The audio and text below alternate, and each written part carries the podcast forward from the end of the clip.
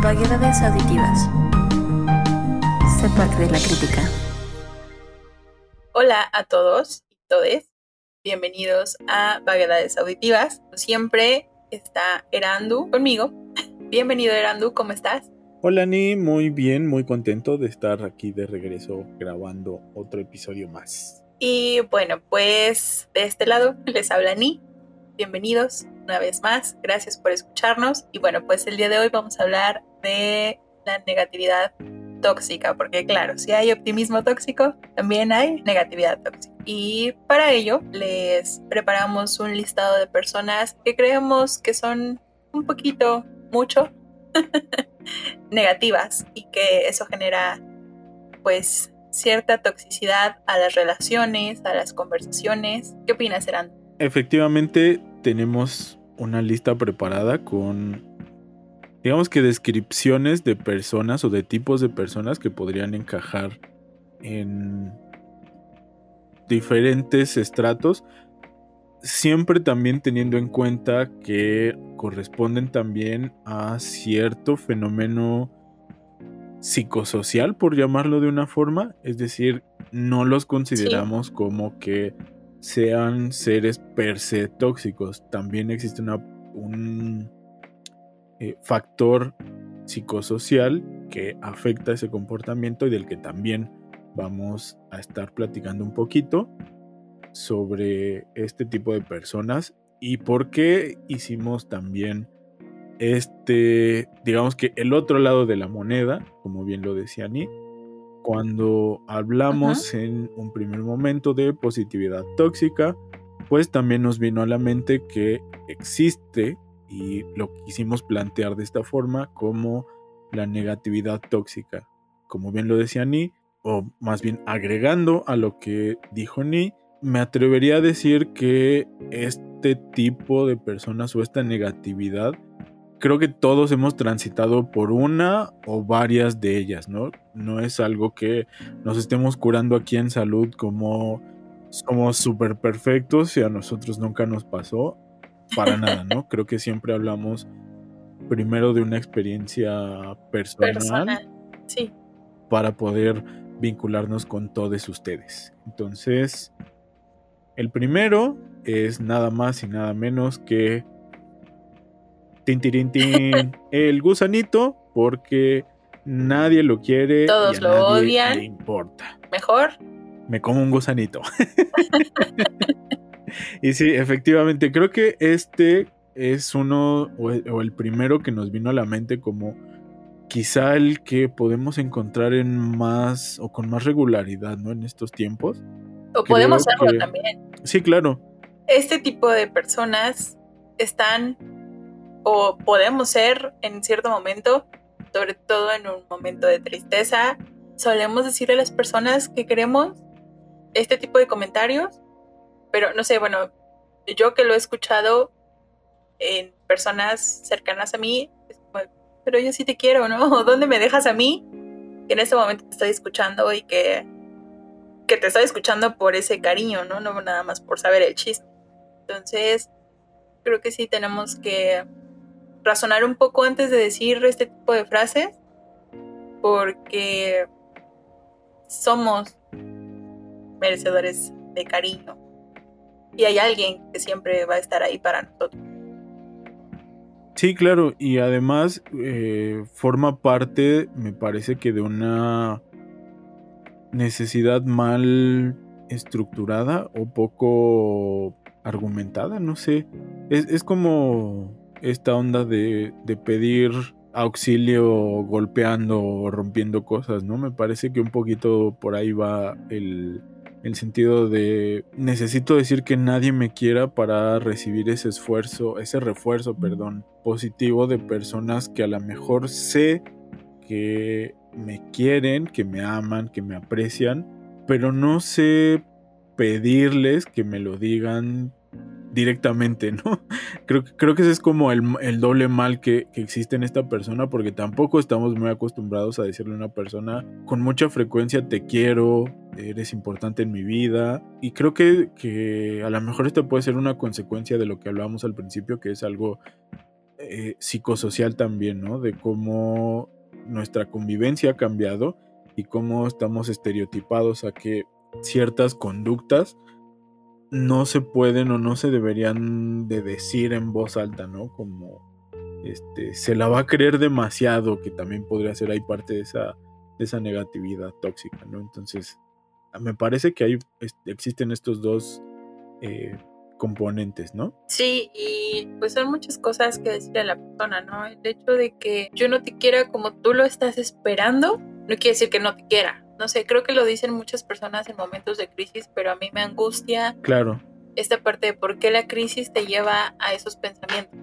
Ahí podríamos divagar un poco porque a veces uno no puede salir de ese ciclo si no recibe ayuda porque muchas veces se nos bloquea la capacidad receptora de ese cariño hasta en una onda como bioquímica, ¿no? Y creo que ahí también hay como una parte de sí. entenderlos, pero también darles como un poquito de empujoncitos de, oye, pero si estás como consciente que no está chido, que pienses que de veras no hay nadie a quien le importas y, y que nadie te quiere, ¿no? Creo que ahí podríamos hacer ese, ese doble análisis, ¿no? Pues ¿Te parece bien si pasamos al segundo punto? Me parece perfectísimo. Es al que apodamos nosotros el Valentín Elizalde, el gallo de oro, para los que lo conocen. Porque es esta persona que suele decir, soy así, así nací, así me moriré, yo nunca te engañé, ya me conocías. Este, y no tengo por qué cambiar, ¿no? Exacto, sí.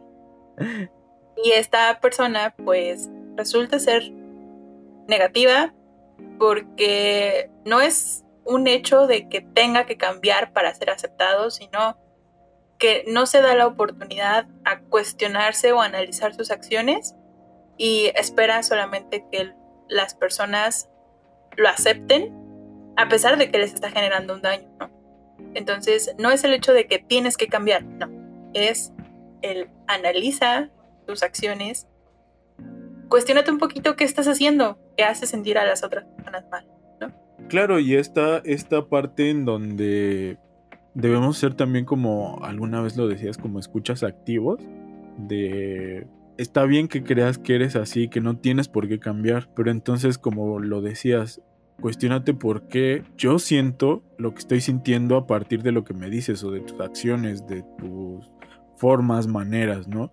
Creo que ahí hay una parte en donde la corresponsabilidad que casi nunca se ve en este tipo de cuestiones no, nos deja ver, ¿no? En, en cuanto a nuestra incapacidad de comunicar de forma asertiva y la otra parte de, creo que hasta una fase muy extendida, como un, un, muy largo versión del director de siempre he sido así, ¿no? Como esta cuestión de si siempre he sido así, ¿por qué voy a cambiar ahora?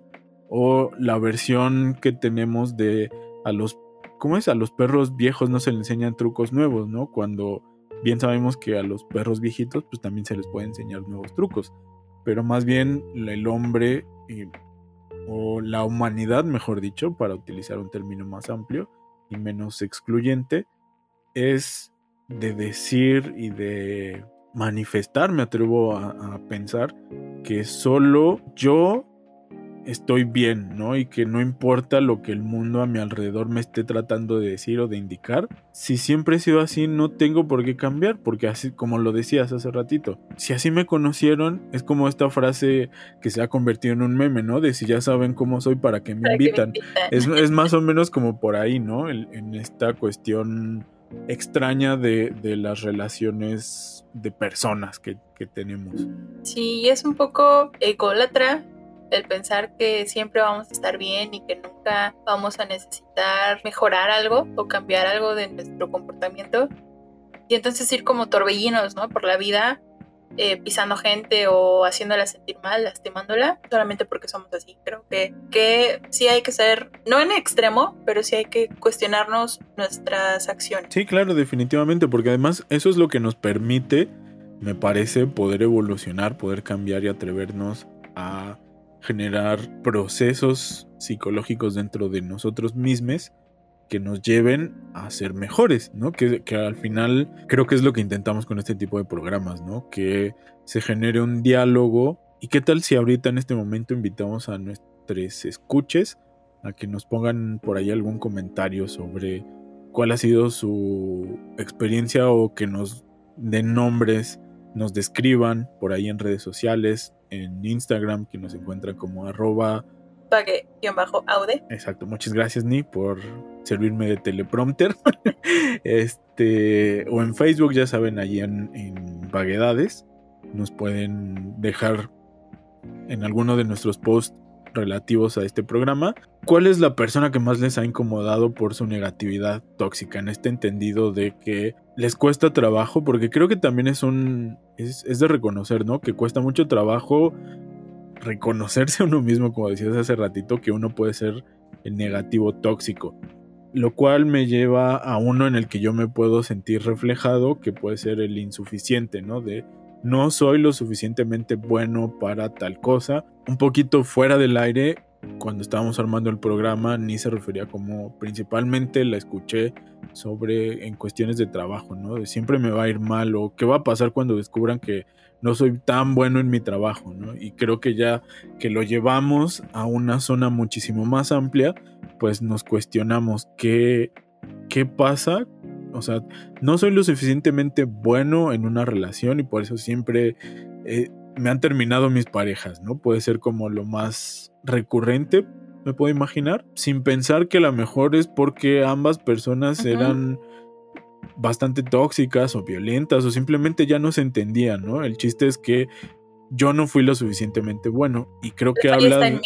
Exacto, y, y, me parece que habla mucho también, igual no sé cómo lo veas, Tony, pero de una sociedad sumamente perfeccionista y que solamente existe en los matices, más bien, no existen los matices y únicamente tenemos el, lo bueno y lo malo, no existe como nada en medio, ¿no? Sí, definitivamente. Y pues yo también me identifico mucho con, con este insuficiente, ¿no? Esta persona que que incluso no acepta elogios o no acepta cuando le dicen que está haciendo algo bien o lo duda, ¿no? En serio sí. Porque, pues no sé, nos enseñan a cumplir con cierto estándar y si no cumples o no llegas a ese estándar, entonces no, eh, no eres válido, no, no vales la pena, porque incluso esta, esta frase, ¿no? De valer la pena, creo que es bastante horrorosa. Sí, claro, definitivamente. Sí, sí, sí. Es, es, y además es muy desgastante, ¿no? El, el tener que estar siempre preocupado con esa angustia de me va a querer, voy a rendir bien el trabajo, qué van a pensar de mí, qué van. Y entonces, sí, tienes razón, vamos como en ese ciclo de lavadora.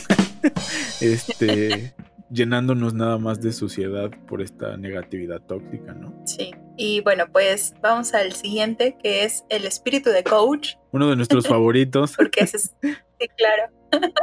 es la persona que dice, no necesito terapia, no tengo que ir al psicólogo, puedo leer un libro. Sí, es, es, creo que, no sé cómo llamarlo, pero creo que puede ser de los más cansados de interactuar, porque creo que lo más sano siempre es ir uno de propia mano a la terapia, ¿no? Creo que como, como el chiste de los psicólogos, el de cuántos psicólogos se necesitan para cambiar al foco, pues ninguno, hace falta que el foco quiera cambiar, ¿no? Creo que, creo que en ese sentido, pues es básicamente un principio el que las personas quieran ir a terapia. Pero pues también a veces uno en muy buen plan, porque me parece que sobre todo las personas que hemos asistido, que que vamos con regularidad a terapia, sabemos lo que implica, ¿no? O sea, sabemos que no es un proceso fácil, porque además también creo que este, estas personas, como tienen ese bagaje de haber leído, sienten que por esa lectura saben más o se comparan al estudio de una carrera o de una especialización de un psicólogo. Y me parece que por ahí salió un poco el, este espíritu del coach, ¿no? Que ya en algún momento hablamos en el episodio precisamente de positividad tóxica sobre el coaching y los coaches. Sí. Y creo que se hermana mucho con otra persona que es como, de, no, pues es que yo ya fui a tantos psicólogos y ninguno me ha servido, ¿no? Como, como esta parte de, a ver, espera, ¿cuántas veces fuiste al psicólogo? ¿Por qué? Ajá, sí, sí, sí. Creo que, pues sí, es un proceso, como tú lo decías, bastante largo, pero que ayudan. Y una persona en algún momento Sí. te lo llega a decir, no es como en un plan de ataque, sino Claro, no lo decimos como estás loco. Exacto, sí, y muchas personas sí lo, sí lo malinterpretan. Incluso todavía sigue siendo un estigma esa parte de admitir Claro. que estás siendo el psicólogo, ¿no?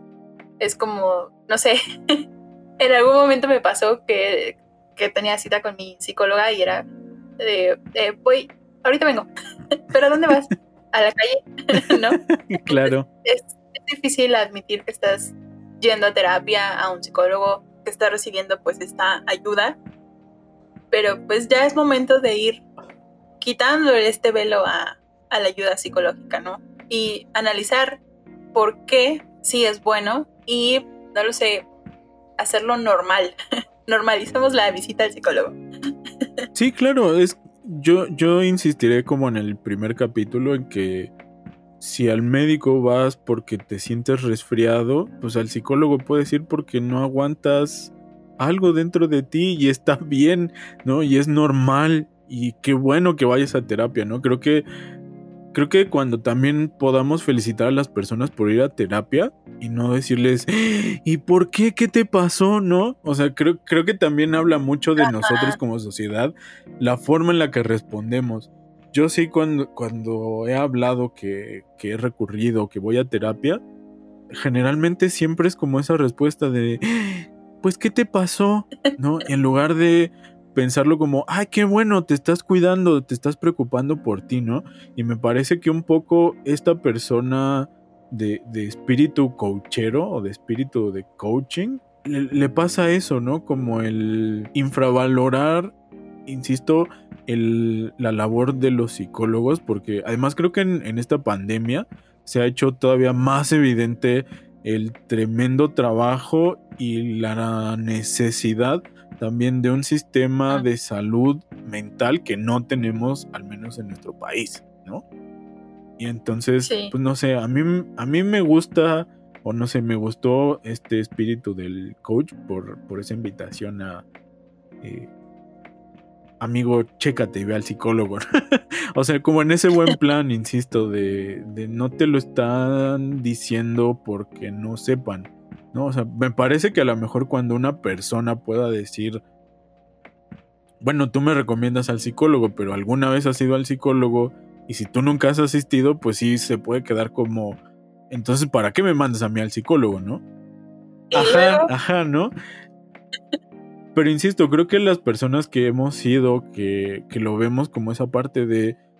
Es una ayuda y es una necesidad también como muy básica de salud pública, porque no en vano tenemos tantos suicidios en el mundo, en América Latina, en tantos problemas de salud pública mental, en lo meramente en lo mental, ¿no? ¿Cuántas personas no, no saben que viven con un padecimiento psicológico y hasta psiquiátrico? Creo que es altísimo el porcentaje. Y este tipo de personas, cuando se informan, pues está bien que se informen, ¿no? Pero ahora sí que es, es, como esta cuestión de si lees en Google que te puede quitar la gripa, pero resulta que en realidad tenías, no sé, una amiba por ahí que se estaba comiendo tu cerebro, pues chance le hiciste el trabajo más fácil, ¿no? Sí, y déjame hacer una aclaración que creo que es muy importantísima que la hagamos. El psicólogo no te va a resolver la vida y no con no tiene una varita mágica que te va a decir, ah, prum, ya tu vida está resuelta, ¿no? No sé, me gustaría pensar, quizá es un ejemplo muy laxo, pero tengo que mencionarlo. Si a veces cuando vamos con un amigo le platicamos nuestra historia y el amigo no nos da ningún consejo, no nos dice nada, pero ya nos sentimos mejor tan solo de exteriorizarlo, imagínate ahora con un psicólogo o cómo sería la experiencia con una persona estudiada que tiene ciertos conocimientos y que lo único que va a hacer es escucharte y a lo mejor hacerte preguntas, ¿no? Entonces, eh, la persona que ha estudiado psicología podría ayudarte, no digo en todos los casos porque cada caso es distinto, pero podría ayudarte primero a que puedas decir lo que te está pasando, puedas escucharte, te va a hacer preguntas y a lo mejor te, por medio de esas preguntas te puede ayudar a encontrar tú mismo esa respuesta. Entonces, pues nada más es eso, atreverse y no tener tantos prejuicios sobre una terapia psicológica. Tantos prejuicios, o me atrevería a decir, intentar no escuchar a nuestros prejuicios y probarlo como en carne propia, ¿no? Sí, bueno, eh, creo que sigue otro punto. ¿Cuál es, Erandu? Bueno, yo dije el anterior, pero me voy con el que sigue. El yo siempre uno más que tú. Este creo que viene también. Híjole, es. es no sé a ti qué te parezca, pero a mí a veces me da morrisita un poco. Porque sientes que estás siempre en una competencia con ellos, ¿no? O sea, incluso cuando no sea tu intención y no seas tú el que lo provoca, me parece que esta persona sí es súper insistente en cansarte y ser, si yo estoy triste, ah, yo tuve depresión. Si yo tuve depresión, uy, no sabes, yo tengo que vivir con la bipolaridad o, o yo tengo que hacer esto, ¿no? Creo que por ahí va el, asunto. Y es, es cansado, creo que incluso para esas personas, ¿no? Como el tener que echarse más y más cosas, como en... Igual creo que es una condición de estar pidiendo ayuda, pero no saberla pedir abiertamente, lo que hablabas hace ratito de los prejuicios, de cómo vemos a la terapia, ¿no? Creo que este es un ejemplo muy bueno de lo que me gusta llamar como el, grito silencioso de auxilio, ¿no? ¿Tú qué opinas? Sí, y creo que tiene mucho que ver con la forma en la que estamos educados de unos años para acá y tiene que ver, por supuesto, con, con cierta parte como de la globalización o del neoliberalismo de tienes que estar en una competencia constante y demostrar que eres cierto, que eres útil, que eres eh, importante, no sé, creo que va por ahí también. Eh, y qué difícil es, como lo decías, el, platicar con estas personas porque puedes estar compartiendo algo importante para ti, algo que a lo mejor te costó mucho trabajo, pero sabes que la única respuesta que vas a recibir de esa persona es como, ah, sí, pero yo más, ¿no? Oye, ¿sabes qué? Me dieron un, un, muy buen trabajo. Ah, sí, pero yo gano más que tú, ¿no? este, no sé, es, difícil. Yo la verdad, y para ser muy honesta, sí me he descubierto de repente como en esta parte de, ser yo la, la uno más, ¿no? Entonces sí es muy feo y cuando me descubrí fue como, ¿por qué lo estoy haciendo? Entonces, sí caemos, caemos mucho en esta parte de siempre querer demostrar lo importantes que somos o, o que lo estamos haciendo bien, pero a veces pasamos por encima de otras personas. Entonces hay que escucharnos. Cuando conversemos con otra persona, no solamente escuchamos a la otra persona, también escuchamos lo que decimos nosotros, porque puede ahí encenderse un Sí, claro, como esta cuestión de yo soy siempre el que da los mejores consejos, pero el último en seguir los propios, ¿no?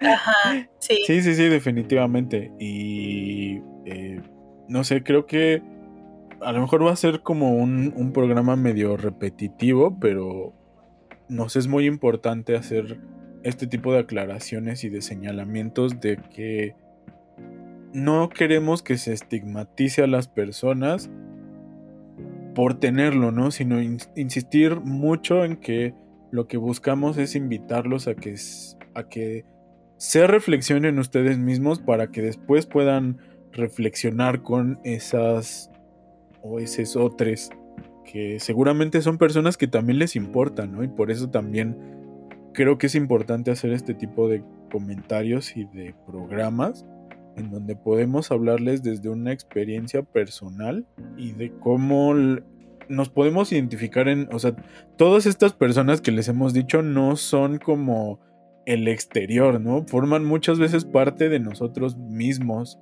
de nosotros de nosotros. Entonces, ahí viene una parte muy importante. Es, creo que siempre hacer ese vínculo que lo hablamos desde lo interno para...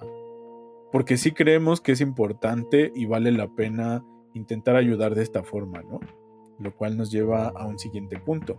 ¿De cuál sería, Ni? Sí. Y el siguiente punto es el nene consentido Soy el nene consentido, por si alguno es tan viejito como yo para reconocer esa referencia. Como nosotros, amigo. Sí. Yo cantaba esa canción. A mi papá.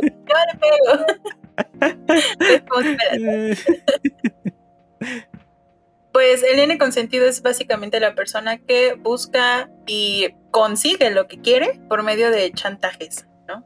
O de berrinchitos. Híjole, ¿por qué me tocó a mí? En algún momento sí fue muy berrinchuda. Pero, pero qué feo que en lugar de poder decir exactamente lo que necesita, lo que quiere, de una manera educada, cortés, de una manera directa, solamente tenga que chantajearte para conseguirlo. sé a mí no me agrada mucho, pero pues lo hemos ido, ¿no? En algún momento lo hemos ido. Entonces creo que también tiene que ver con la forma en la que nos enseñan a, desde que somos niños a conseguir las cosas. Claro. Pero sí tiene que haber un, un, un proceso de darse cuenta y de empezar a modificar esa, esa parte. Y me estoy acordando precisamente cuando era niña, los juegos de mesa a mí me ayudaron a dejar de ser la berrinchuda. Porque pues llegó el punto en el que era tan berrinchuda que, que pues ya no querían jugar conmigo. Y entonces ahí fue cuando dije, esto no me está funcionando, yo quiero jugar. claro, porque tenemos una, digamos que una mala mm, enseñanza con eh, con, los sentimientos aparentemente negativos, ¿no? Creo que la, la, frustración, por ejemplo, es algo que también tenemos como hay que evitar a toda costa estar frustrados, ¿no? Como si lo pudieras evitar siempre en toda la vida, como si, no sé, en mi caso, por ejemplo, hace muchos años, bueno, hace algunos años, falleció un amigo más o menos de nuestra edad en un accidente vial y se siente un sentimiento de frustración muy gacho porque tienes la idea de que tus amigos van a ser tus amigos hasta que sean viejitos y puedan estar sentados en una mecedora fuera de una casa viendo la vida pasar, ¿no? Ese es como nuestro ideal. Y el sentimiento de frustración cuando fallecen es muy grande, pero refleja precisamente la vida entera, ¿no? O sea, lo que hablabas, Ni, sobre los juegos, creo que todos tenemos algo de malos perdedores, pero cuando lo llevamos como a la vida más en, en convivencia, pues, es cuando decimos, híjole, es que con esta persona yo no quiero así como te pasó, ¿no? Ya no quiero jugar con ella. ¿Sabes qué? Yo ya no quiero salir con el malacopa, ¿no? Creo que es otro de las personas que muchas personas tenemos como problemas, ¿no? Con los que malacopean, con, no sé, las personas que... Ay, vamos a ventilar cosas. Con las personas que nos escondían los libros en la biblioteca cuando éramos estudiantes, ¿no? que es ah, como al final de cuentas un, un, un, berrinche o una forma de. de una forma muy hasta violenta de de cómo quiero hacer las cosas, ¿no? Y no quiero que nadie me toque, no quiero que alguien más pueda hacer el trabajo porque si lo hacen y lo hacen mejor, me voy a sentir frustrado, entonces prefiero no acercarme a la frustración porque la frustración es mala y no enseña, cuando al revés, ¿no? O sea, si, si vemos a la frustración como una maestra, pues a lo mejor ya no nos da tanto miedo y podemos, no sé, cambiarlo y reflexionar de otra forma. Y hay algo sobre la frustración. La vida es frustración, ¿no? Entonces, a lo mejor te podrás salir con la tuya en este momento, ¿no? El niño podrá conseguir con su berrinche la paleta que quería, pero siempre vendrá algo todavía más fuerte y que te va a decir no, no es tan fácil como tú lo piensas. Este, no sé. siempre la vida te va a enseñar que no te vas a salir con la tuya. Entonces, pues mejor relájense, amigos. este, jueguen limpio y aprendan que también es chido perder, ¿no? bueno, no es chido perder, no es algo que todos queramos, pero que a todos nos va a pasar, ¿no? A final de cuentas.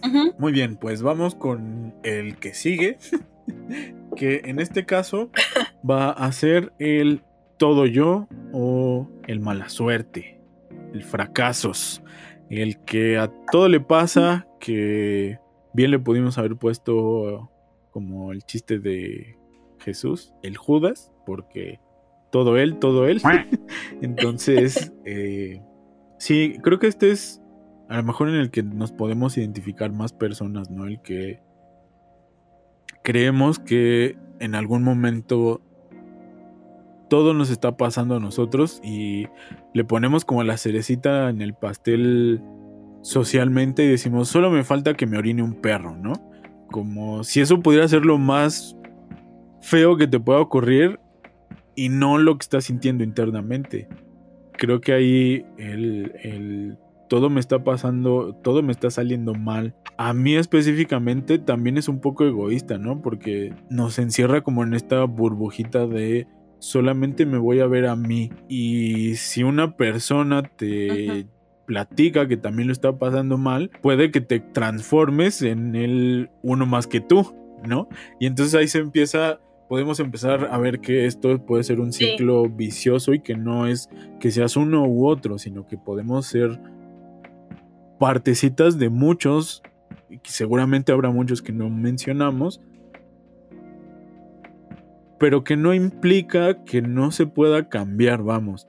Creo que ese es uno, otro de los aprendizajes que nos deja este tipo de análisis, que no porque creas que en un momento de tu vida todo te está saliendo mal, implica que necesariamente te esté yendo tan mal, ¿no? Puede que a lo mejor en ese momento es cuando mejor te quedó la lasaña y todo el mundo de tu familia te dijo, esta lasaña ya es como receta familiar, cuídala mucho y solo tú puedes hacer lasaña, ¿no? Digamos, por poner así un ejemplo. Y entonces ya no está todo mal, ya no es todo malo, hay como ciertas luces de esperanza y creo que creo que eso ayuda a tratar de desmontar también este tipo de cosas y de pensamientos cíclicos. Y también habría que analizar como sociedad a qué le llamamos buena suerte, ¿no? O tener estrella.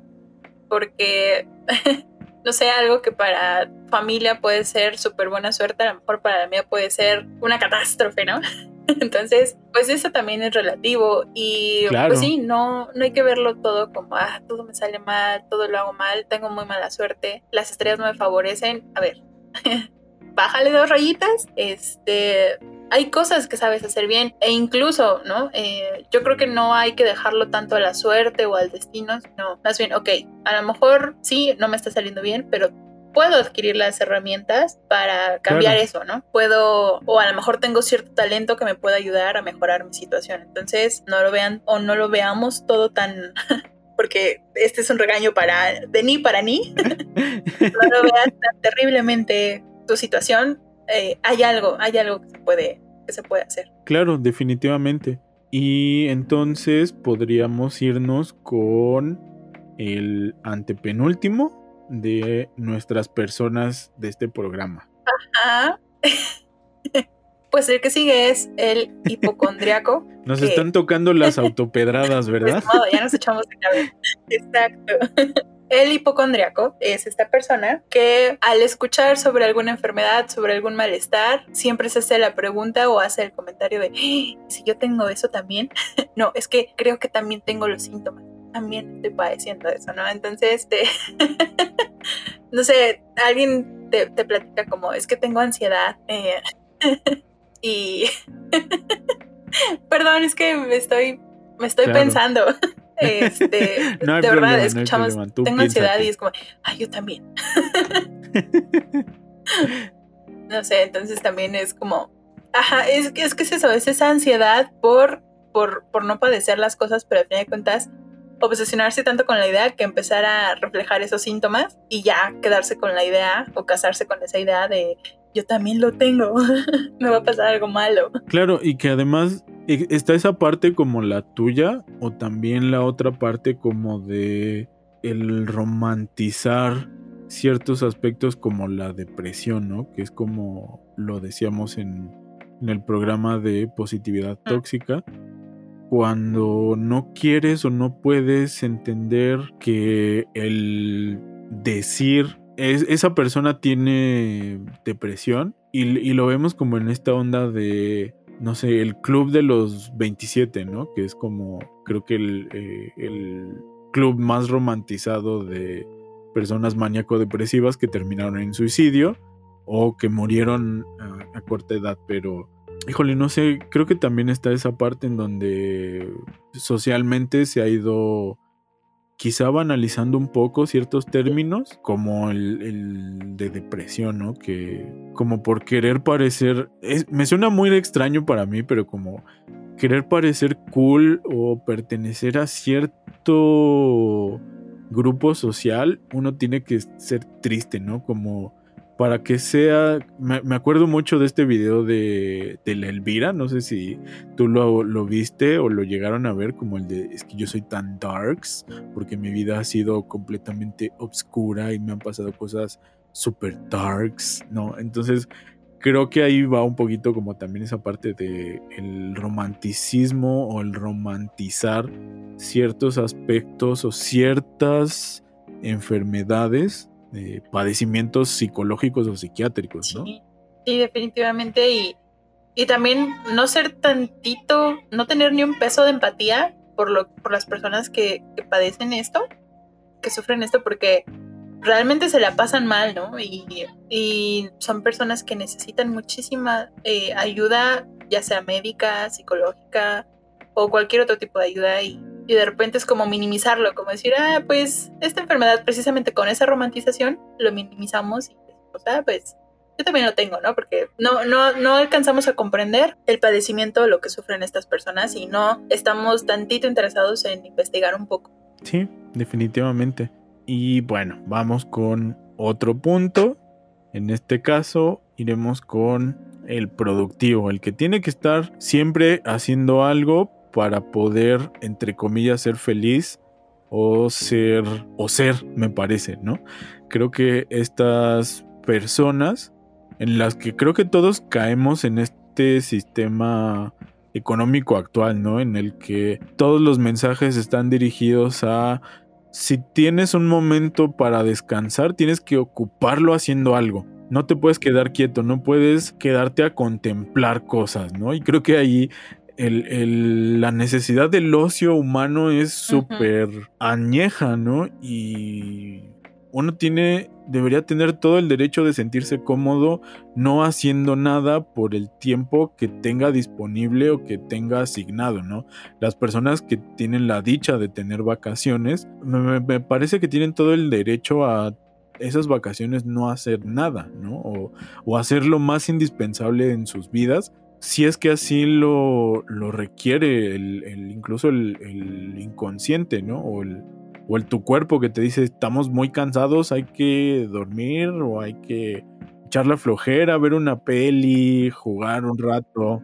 Apagar el sistema. Sí, completamente, ¿no? Y hay personas en las que es muy, o, o las que hemos pasado por tiempos en donde me, siento mal si en mi día de descanso descanso, ¿no? Como un autocastigo. Y creo que ahí habla también de lo que ya hemos dicho muchas veces, del dejar de tener un autocuidado y no prestarnos atención o la atención debida a nosotros. Sí, fíjate que pienso mucho en la en estos tiempos de pandemia, lo que muchas personas publicaban en Facebook al principio de la pandemia era como de ok, ya estás en tu casa, ponte a aprender un idioma y ponte a leer un libro y haz esto y haz aquello. Y de repente era como, ¿por? a ver, espérate. O sea, primero, estamos viviendo un momento sumamente difícil que nunca nos había tocado vivir y tú quieres que me ponga a producir, ¿para qué? ¿Con qué sentido, no? a lo mejor hay un... Para mantener el sistema. Hay un virus allá afuera que no me, no me asegura si voy a estar el de mañana o si va a estar mi familia. Tú quieres que yo siga produciendo, a ver, párale a tu carro y y explícame, ¿no? Para mí era, era bastante complicado esta parte y muchas personas también lo cuestionaron en, redes sociales y decían, bueno, no pasa nada si no haces nada, ¿no? Y eso fue lo que descubrimos o quizá lo que nos enseñó esta pandemia, no pasa nada si no haces nada, eh, porque lo más importante es mantener la salud mental y el bienestar, ¿no? Eh, y entonces, pues también es este mensaje de qué te obliga o qué te hace pensar que tienes que estar produciendo algo, tienes que estar haciendo algo. ¿Para qué? Y entonces descubriremos, porque pues también, ¿no? Nos hemos exigido muchísimo, descubriremos que muchas cosas de las que hacemos ni siquiera tienen un para qué, pero sentimos que tenemos que estarlas haciendo. Claro, sí, definitivamente. Pues bueno, ¿Qué te parece, Ni, si vamos con el último de nuestros personajes? Pues vamos a hablar del el microbusero. Ustedes ¿Por qué el microbusero, Ni? seguramente están haciendo esa pregunta. y es porque es una persona que acumula problemas y como el microbusero dice, sígale recorriendo, ¿no? Para llenar y llenar más. Pásele para atrás. Exacto. Aquí nos estamos ahogando, pero no pasa nada. Usted pásele. Súbale que hay espacio. Efectivamente, las personas que suelen o que solemos ir como acumulando muchos problemas y me parece que hay una parte de esto que es medio peligrosa porque siento yo que lo que hacemos en realidad es evadir el tener que lidiar con problemas. Entonces lo más fácil es como ir hacia otro lado, pero sabemos que los problemas no desaparecen por arte de magia si no los enfrentas. Entonces esos mismos problemas te pueden acarrear otros problemas cuando tratas de desviar la atención de esos mismos, ¿no? Y ahí podríamos hablar, creo que de esta, pues también necesidad aparentemente social de, hay que resolver también todo muy rápido, ¿no? Todo, como cambia muy rápido la cosa, tú tienes que resolver y que adaptarte rápidamente a todo. Entonces, si tienes un problema, resuélvelo en el menor tiempo posible. No importa qué sea, no nos interesa saber qué tienes en la mente. El chiste es que se resuelva rápido, ¿no? Es esa necesidad imperiosa de tener celeridad ya. Y también esa necesidad de, ok, tienes un de problemas, pero tienes que aparentar que todo está súper bien, que aquí no ha pasado nada, que eres un máster de la solución de problemas. Sí, definitivamente. Y que todo esto nos lleva nuevamente a preguntarnos qué tan tóxicos podremos ser, qué tan tóxicos hemos sido, qué tan tóxicos seguimos siendo, ¿no? Dentro de estos parámetros que acabamos de platicar.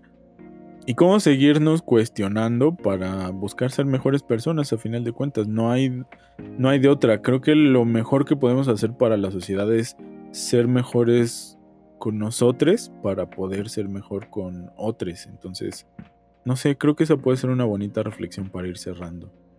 ¿Cuál sería la tuya, Ni? Pues yo creo que muchas personas que nos escucharon habrán sonreído, se habrán identificado y a lo mejor quizá también se han burlado de nosotros. Pero este es su espacio, para eso es. Y pues vamos a ir abriendo el diálogo, ¿no? Se tienen que hablar estas cosas y qué mejor que se haga entre cuates, entre amigos y pues sientan que este es su espacio. Gracias por escucharnos y vamos a seguir, vamos a seguir escarbándole. Muy bien. Pues muchas gracias, Ni, por otro episodio más, completado aquí en Vaguedades Auditivas. Es un placer trabajar contigo. Gracias, igualmente, Erandu. Pero antes de despedirnos, me gustaría recordar que nos sigan en nuestras redes sociales. Estamos en YouTube, Instagram, Facebook, chalala. Que nos pueden encontrar en cualquier plataforma de podcast. Así que por favor, compártanselo a quien ustedes quieran. Y gracias por escuchar. Nos vemos la próxima semana aquí en Vaguedades Auditivas. Chaito. Vaguedades auditivas. Sé parte de la crítica.